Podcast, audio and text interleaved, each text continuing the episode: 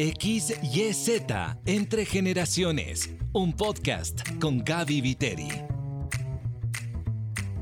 Hola, ¿cómo estás? Bienvenido a XYZ Entre Generaciones. Soy Gaby Viteri. El regalo más poderoso que una persona puede dar es la presencia.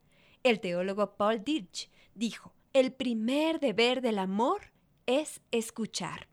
El tiempo y la atención son recursos muy escasos porque le estás dando tu vida a la persona a la que le prestas atención. Peter Escasero afirma que la forma más básica del amor es prestar atención a una persona. El tema de la atención es crucial en esta época. Hay una lucha por captar nuestra atención. ¿Sabías que existe una economía de la atención? El investigador y autor Paul Ahony afirma que la atención es como una divisa es como si nuestra atención tendría un valor económico. Si cada día tu atención costaría 20 dólares, ¿dónde estás invirtiendo esa atención? ¿A qué le estás prestando atención realmente? ¿O tienes deudas de atención con alguien? Donde pones tu atención y tu tiempo es lo más valioso para ti. Es impresionante. Desde pequeñitos nos dicen, escucha, pon atención. ¿Cuándo le prestaste atención a una persona con tus cinco sentidos la última vez? Sin celular a la vista, procesando en tu mente lo que te cuenta, con tus emociones conectadas, con tu cuerpo en posición de me interesa lo que me dices, por favor sigue. Y no por 30 segundos, sino una conversación donde realmente escuchas. Ese lugar espacioso donde genuinamente estás presente con una persona. El ser humano, tú y yo anhelamos ser escuchados y vistos de alguna manera. Pregunté a algunas personas cómo saben si les están escuchando genuinamente. Hola, yo me llamo Alejandra y yo sé que me están escuchando eh, porque me miran. Hola, soy Luis Alfredo y yo sé que una persona me está escuchando genuinamente cuando presta atención, me mira fijamente y posterior me da una respuesta a la pregunta que yo le estoy haciendo. Hola, soy Elizabeth y yo me doy cuenta que una persona me está prestando genuina atención cuando veo que hace contacto visual conmigo, cuando su postura corporal también me indica que está interesado en lo que yo le estoy comentando y también cuando hace, me hace preguntas sobre lo que yo le he contado. Me llamo Betty Ponce Ahora la gente joven ya no atiende mucho la conversación de una persona mayor. No le gusta que le cuente lo que pasó, lo que sucedió, las impresiones, nada. Ahora viven con el celular nomás. Entonces en el comedor están con, yo veo en el comedor ya, ya las mamás ya no les prohíben. Me parece un absurdo, porque el rato que uno está comiendo con la familia es el rato de oír cómo les fue en el colegio, cómo están, qué pasó, qué dijo eh, la profesora, el profesor, cuenten. Eso es lindo cuando estás en una mesa del comedor. Es el tiempo preciso para unir la familia, me parece, ¿no? Qué hermosas estas intervenciones. A veces pensamos que la gente no se da cuenta, pero todos nos damos cuenta si es que nos están prestando verdadera atención o no. Hoy tengo el gusto de presentar a una persona maravillosa, Ana María Ampuero.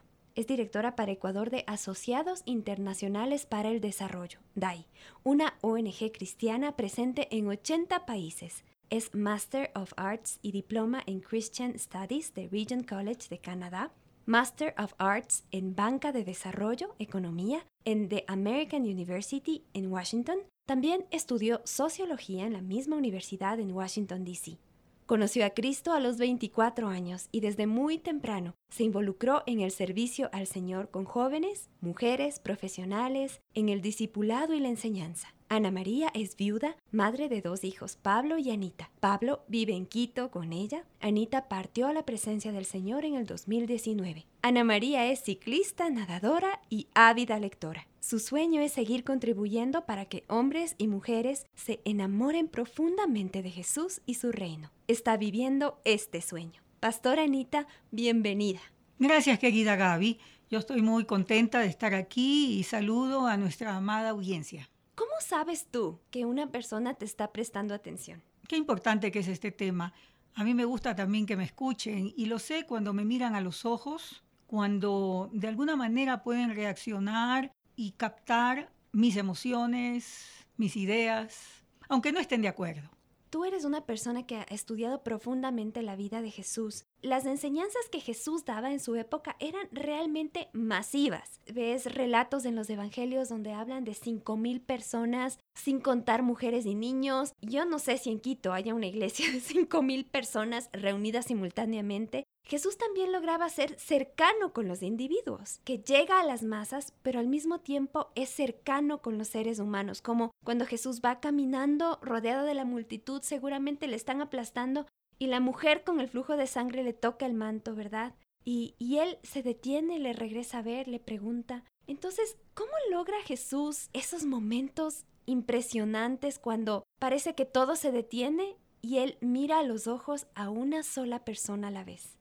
Jesús nos refleja tanto cómo es el corazón de Dios, que es omnipresente, pero al mismo tiempo está cerca de cada persona, rico, pobre, joven, anciano, con impedimentos físicos y aún cerca de aquellos que lloran. Es impresionante y solo quiero añadir a lo que tú cuentas ese diálogo de Jesús con las hermanas de Lázaro, cuando ellas están, le reclaman al Señor y el Señor es capaz de escuchar lo que le dicen sin ponerse a la defensiva y también de escuchar lo que, lo que quieren desde el punto de vista intelectual, en el caso de, Marta, pero con, con, la otra hermana simplemente llora, se le, se le conmueven las entrañas. Entonces esto de estar presente y de escuchar no es solo información, tiene mucho que ver con estar en contacto con las emociones de la otra persona y validarlas. Es decir, es importante lo que tú sientes. Y quiero escuchar y quiero ver.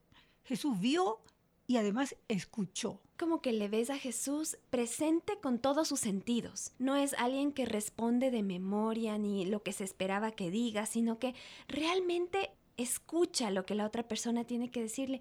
Recuerdo este pasaje cuando Jesús le dice al ciego, ¿qué quieres que haga? Y es como totalmente evidente que el hombre necesitaba volver a mirar. Pero, ¿por qué le pregunta eso si es que él mismo ya sabía? Es algo que implica conexión. Has tocado un tema importantísimo, Gaby. Sabes que escuchar no es solo estar en silencio. Escuchar también implica hacer preguntas poderosas. Y eso es lo que hizo Jesús con este hombre. Ser capaz de hacer preguntas que generan en la persona del otro lado que exprese lo más profundo de su corazón. Entonces yo diría que esto de, de la escucha incluye ambas cosas, ¿no? Poder estar atento y por otro lado ser capaz de tomar de eso que, veo, que escucho, que siento y hacer preguntas que nos lleven más profundo. Qué hermoso, Anita, esto que nos dices, porque el tema de preguntas poderosas me parece crucial para aquellos que, que, transitamos en esta vida entre generaciones, que tenemos contacto por diferentes motivos con personas de otras generaciones. ¿Cómo es que logras hacer esas preguntas poderosas? Bueno, como tú sabes, Gaby, creo que también es un proceso de entrenamiento, ¿ah? no es algo que,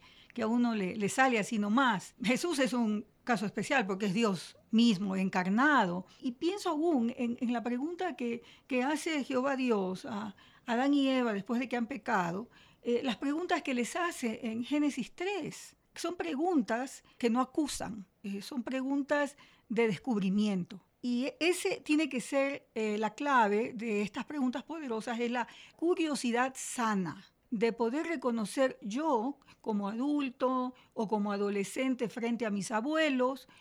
Puede ser que tenga mucha información o mucha experiencia, pero no lo sé todo. Hay, hay más que puedo descubrir. Me encanta, Anita. Es como ir más profundo. Y para lograr esa profundidad requieres estar presente y requieres escuchar activamente. ¿Qué significa esto de estar presente y de escuchar activamente? Hay, muchas técnicas sobre esto, pero yo, yo creo que lo principal es el amor y valorar al otro que tiene un tesoro adentro, que esa persona además todavía tiene cancha o tiene espacio para crecer y que al conectarnos nos vamos a enriquecer. Estar presente significa que yo tengo que bajar mi velocidad a la velocidad actual en la que estamos, donde todo está disponible en un clic. Eso, eso no nos predispone para escuchar esperamos resultados rápidos. Y creo que esa es una de las dificultades. Entonces es bajar la velocidad para realmente tal vez ponerse en el lugar del otro ¿Y cómo logras aquietar el espíritu si es que todo alrededor te presiona para captar tu atención y para que vayas cada vez más rápido, para que seas más ágil, para que hagas más cosas? ¿Cómo es que logras poner ese nivel de, de atención en otra persona? Bueno, creo que el día de hoy eso es definitivamente algo contracultural. E, es algo que tiene que hacerse de manera deliberada, intencional. Entonces, para poder escuchar al otro, tengo que darle tiempo. También necesito conocerme a mí misma para saber por qué reacciono, eh, por qué me incomoda lo que me está diciendo el otro. Y entonces eso empieza por preguntarme a mí misma, ¿qué me está pasando? ¿Por qué estoy reaccionando así? Capaz que no tiene que ver con lo que el otro me dijo, más bien tiene que ver con mi propia historia. Y ese autoanálisis es tan contracultura porque estamos en un momento de velocidad y de superficialidad donde los cadáveres en el camino son nuestras relaciones interpersonales. Esto no surge fácilmente, no es natural que en esta época logremos hacer la pausa, quedarnos quietos, escuchar, hacer estas preguntas poderosas, ¿verdad? Sí, y el premio es la conexión emocional. Eso significa que voy a poder establecer relaciones de largo plazo, que un adolescente lo podrá hacer con sus abuelitos o una madre con su hija y que en algún momento, después de que yo he hecho el esfuerzo de estarme un poquito quieta, de tratar de mirar a los ojos, de escuchar, el premio lo tendré después, cuando esa persona tendrá la confianza de contarme la verdad y de contarme sus cosas. ¿No es eso lo que todos anhelamos? Una conexión más cercana y, que nuestras relaciones, especialmente con la gente de nuestra familia, sean genuinas, que no nos mientan, que, que, podamos saber la verdad aunque nos duela. Totalmente cierto, Anita. Y la siguiente inquietud que se me viene a la mente es, para una madre que tal vez tiene niños pequeños o adolescentes o para una abuelita, ¿cómo crea esos espacios reales, esos momentos en los que puede escuchar genuinamente? Bueno, yo, recuerdo en, mi propia experiencia, aunque no soy abuelita todavía, es que los, los guaguas y los niños hacen muchas preguntas y los adultos nos exasperamos con ello. Quizá lo primero que puedo decir es que el que hace las preguntas no necesariamente espera respuestas quiere ser escuchado. Podemos hacer preguntas como, cuéntame más, o ¿por qué quieres saber esto? ¿Por qué razón eh, estás haciendo estas preguntas? O repites la misma pregunta o haces el mismo comentario. Cuéntame más. Cuéntame más.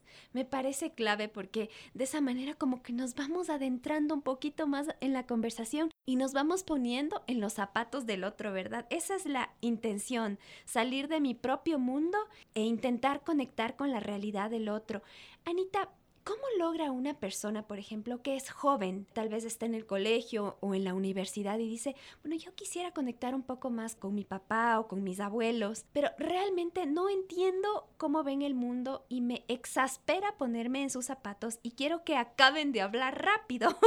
Entonces, no, realmente no quiero conversar muy largo, quiero conversar lo indispensable de alguna manera. Entonces, ¿Cómo es que logro este valor por la conversación con alguien que es diferente a mí? Acabas de describir un punto muy álgido, porque las personas mayores hablan bastante, cuentan muchos detalles, el que está viviendo, que es de estas generaciones, no quiere escuchar. Solamente recuerdo que cuando una de esas personas parte, fallece, la persona llora y una de las cosas que, que siempre escucho que uno dice es, ¿por qué no conversé más? ¿Por qué no le pregunté cómo fue su infancia, cómo fue su juventud, cuáles fueron sus momentos de, mayor victoria o fracaso en la vida? Uno se queda con esas ganas de haberle preguntado más. Lo que quiero decirle a los jóvenes es, tú hoy eres parte de una historia, una historia que viene de dos o tres generaciones. Pero es necesario que sepas de dónde vienes. Cuando te enamoras, cuando te casas, resulta que es tu historia la que pesa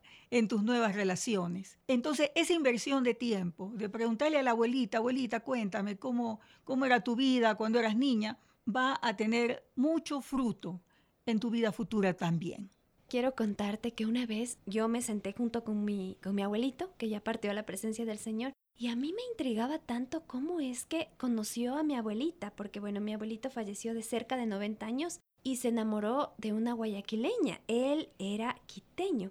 Y yo decía, ¿cómo fue esto? ¿Dónde se conocieron? Porque obviamente no había redes sociales ni nada de eso. Entonces él me contaba que una vez viajó desde Quito hasta Guayaquil en tren y ahí conoció a esta bella guayaquileña y se enamoró de ella. Y sabes qué, me relataba con una emoción y con un entusiasmo. Yo decía, ¿y cómo, cómo seguían conectados hasta casarse? Y él decía, bueno, es que más o menos cada dos semanas o cada mes yo volvía a viajar en tren, un viaje más o menos de dos días, y ahí yo la volví a ver y me quedaba conversando más o menos como unas cuatro horas y regresaba otra vez a Quito, otro viaje de como dos días. Entonces, cuando escuchas eso dices, realmente yo tendría el valor de hacer algo así, porque a veces ahorita es como, ya no me contestó el mensaje, no hay la llamada, bueno, esto es rápido, aquí se acabó, o te molestas, te enojas, pero cuando regresas a ver otras generaciones, ves el valor de su carácter, de su constancia, de que no se rindieron fácil. Y como tú dices, Anita, a mí me parece crucial saber que yo vine de ahí. Yo vine de, de un hombre que se enamoró de alguien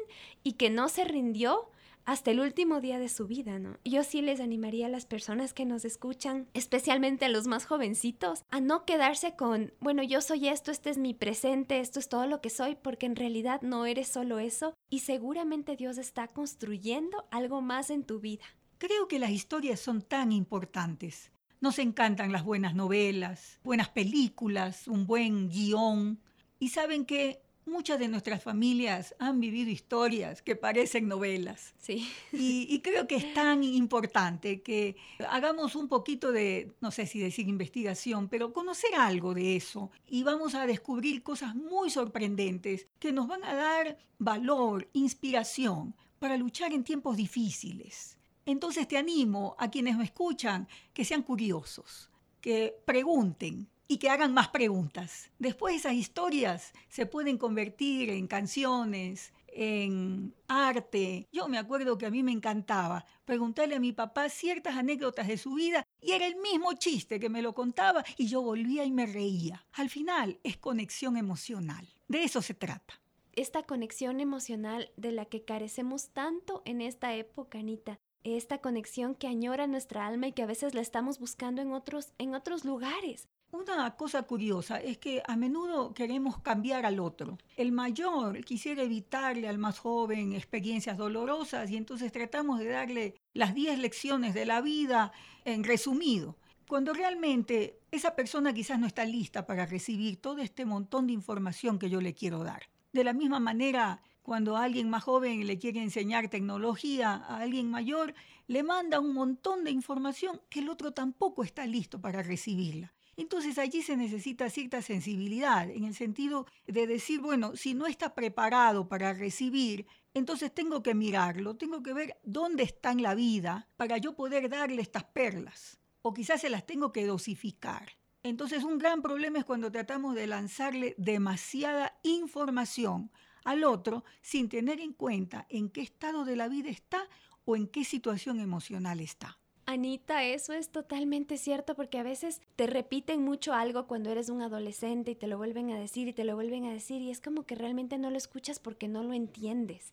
Anita, quisiera que me compartas, tal vez en tu recuerdo tienes a una persona que digas, esta persona genuinamente me escuchó.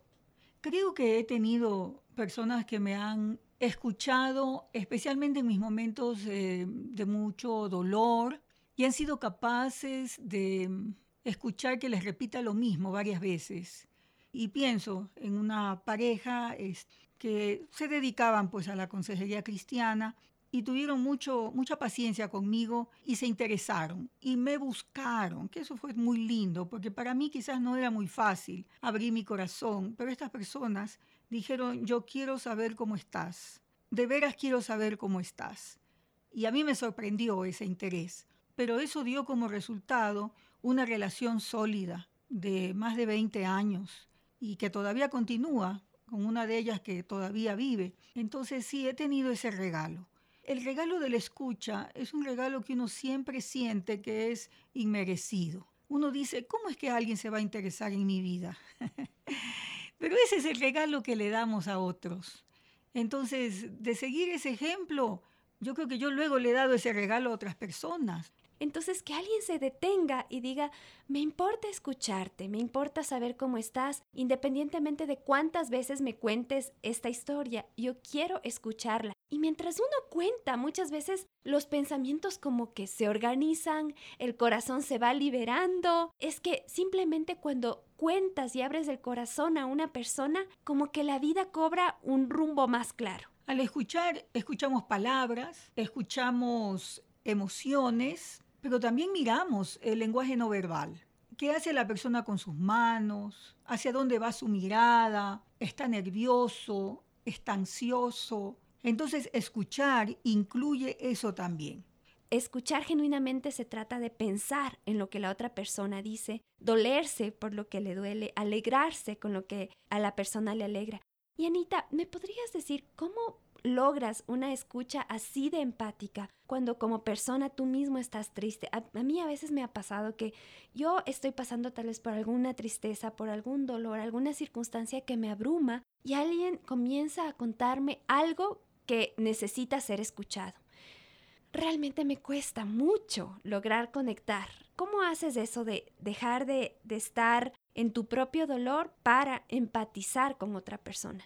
Todos necesitamos ser escuchados. Y cuando tenemos tanto adentro, en realidad que es difícil escuchar al otro, porque estoy escuchando mi propio volcán, mis propias emociones. Entonces, dar este regalo de amor requiere también cierta disciplina, que yo sea consciente de cómo estoy. Si estoy muy alterado o alterada, debo reconocer que ese no es el mejor momento para escuchar al otro y debo buscar otra oportunidad para hacerlo y yo resolver mi propio asunto con Dios, si tengo que traerle a Él todas mis emociones, porque lo fantástico es que Dios nos escucha y no nos interrumpe.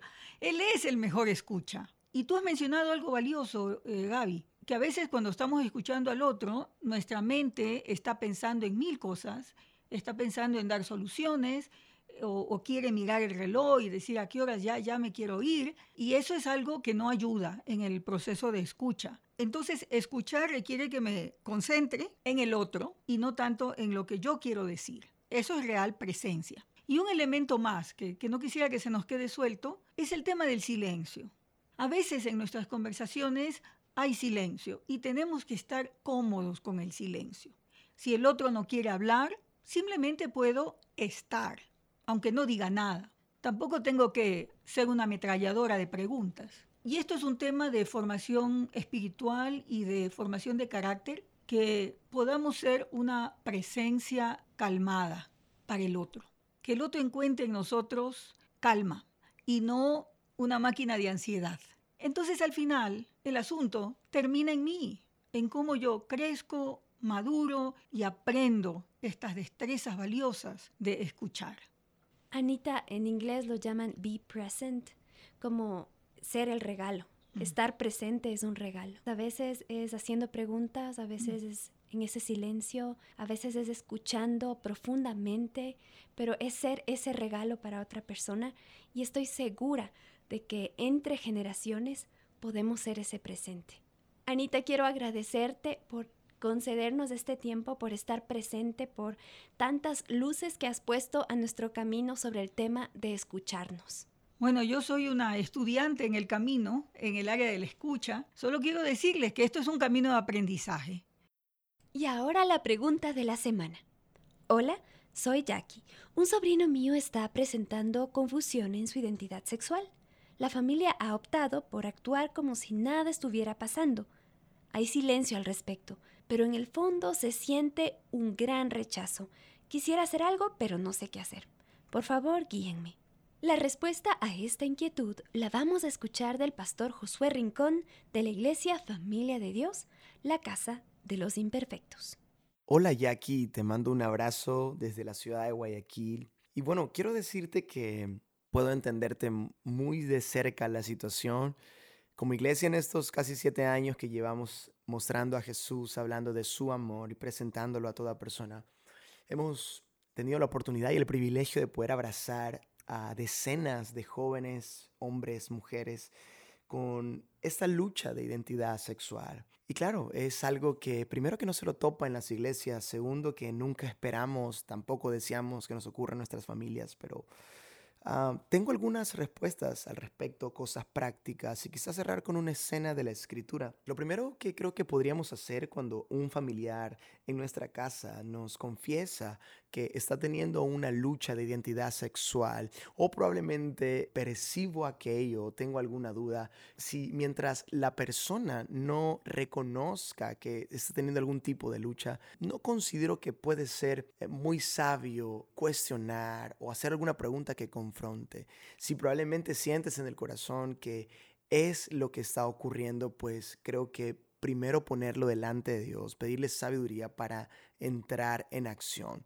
Si luego el familiar ya lo confiesa o probablemente ha dado demasiados indicios de esto, creo que estas cosas prácticas te pueden ayudar a ti y a todos nuestros oyentes. La primera es recordarles que no están solos. Sabes, una característica de estas personas es que buscan siempre aislarse, sea dentro de la casa, sea en la iglesia o quizás irse del país o irse lejos porque consideran que nadie los entiende y tampoco los pueden aceptar. Número uno, recordarles que no están solos. Número dos, pedirles perdón y volver a ser sus amigos. Dirás, pero ¿por qué tengo que pedirle perdón? Sí, porque probablemente cuando esto inició, no sintió en ti la plena confianza como su tía, como su familiar, como su amigo, para poder acercarte y decirle que eres su amigo. Número tres, relacionarte con ellos con amor y verdad comprender que necesitamos buscar ayuda nosotros los familiares para estos espacios se puede abrir el corazón y desahogarnos y recibir ánimo y consejo. ¿Sabes por qué? Porque en ocasiones los que están peor en el proceso de sanidad y restauración no es el que está luchando con el homosexualismo, eh, la droga, el alcohol, la pornografía, sino son los mismos familiares. Número cuatro, tratar de controlar o cambiar a la otra persona no sirve de nada. Parece locura, pero en nuestras manos es lo que menos se necesita en este proceso, sino más bien fortalecer nuestra relación con nuestra familia. Eh, ¿Y sabes por qué? Porque el problema eh, es que se puede convertir en una obsesión y el centro de nuestras conversaciones y olvidarnos que ellos son personas, son gente muy amada por Dios y por nosotros también. Es el enemigo el que nos quiere cegar con el problema y obsesionarlos con lo malo de la situación. Ah, número 5, no les pongamos etiqueta. Quiero cerrar tal vez en estos últimos segundos con esta escena de la mujer encontrada en adulterio. Recordarte que Jesús le dijo, mira, ni yo te condeno, vete y no peques más. Jesús ah, es lleno de gracia y de verdad. La gracia no es más importante que la verdad, pero la gracia está un paso antes que la verdad. Tratemos siempre a los demás como crees y como deseas que Jesús te trate a ti también. Estoy seguro que el problema no es quizás la falta de identidad. El problema es quizás la falta de afecto. El exceso de corrección puede quitar la conexión que hace falta en estos casos. Que Dios te bendiga mucho, estaremos orando por ti y sabemos que para Dios no hay nada imposible y detrás de todo esto hay un enorme propósito. Gracias, Pastor Josué, por esta respuesta llena de gracia y verdad. Y llegó el momento de despedirnos. Gracias por estar presente. Quiero dejarte el desafío de esta semana. Pregunta a tus padres, abuelitos, tíos, ¿Cómo fue su infancia? Escucha sin prisa. Haz preguntas poderosas. Te invito a seguirme en Instagram. Me encuentras como arroba gaby.viteriXYZ. Nos encontramos la próxima semana. Te envío un abrazo de esos que conectan generaciones. Este podcast llega a ti con el auspicio de Hagai Internacional. Hagai es un ministerio interdenominacional de liderazgo cristiano, fundado hace más de 50 años y opera en más de 188 naciones y territorios. Hagai Ecuador es una organización llamada a maximizar el enfoque de los líderes siervos en la tarea evangelística. Si deseas ser parte de una experiencia Hagai, escribe a líderes.hagai.gmail.com líderes.haggai.gmail.com Z Entre Generaciones con Gaby Viteri. Una producción de HCJB.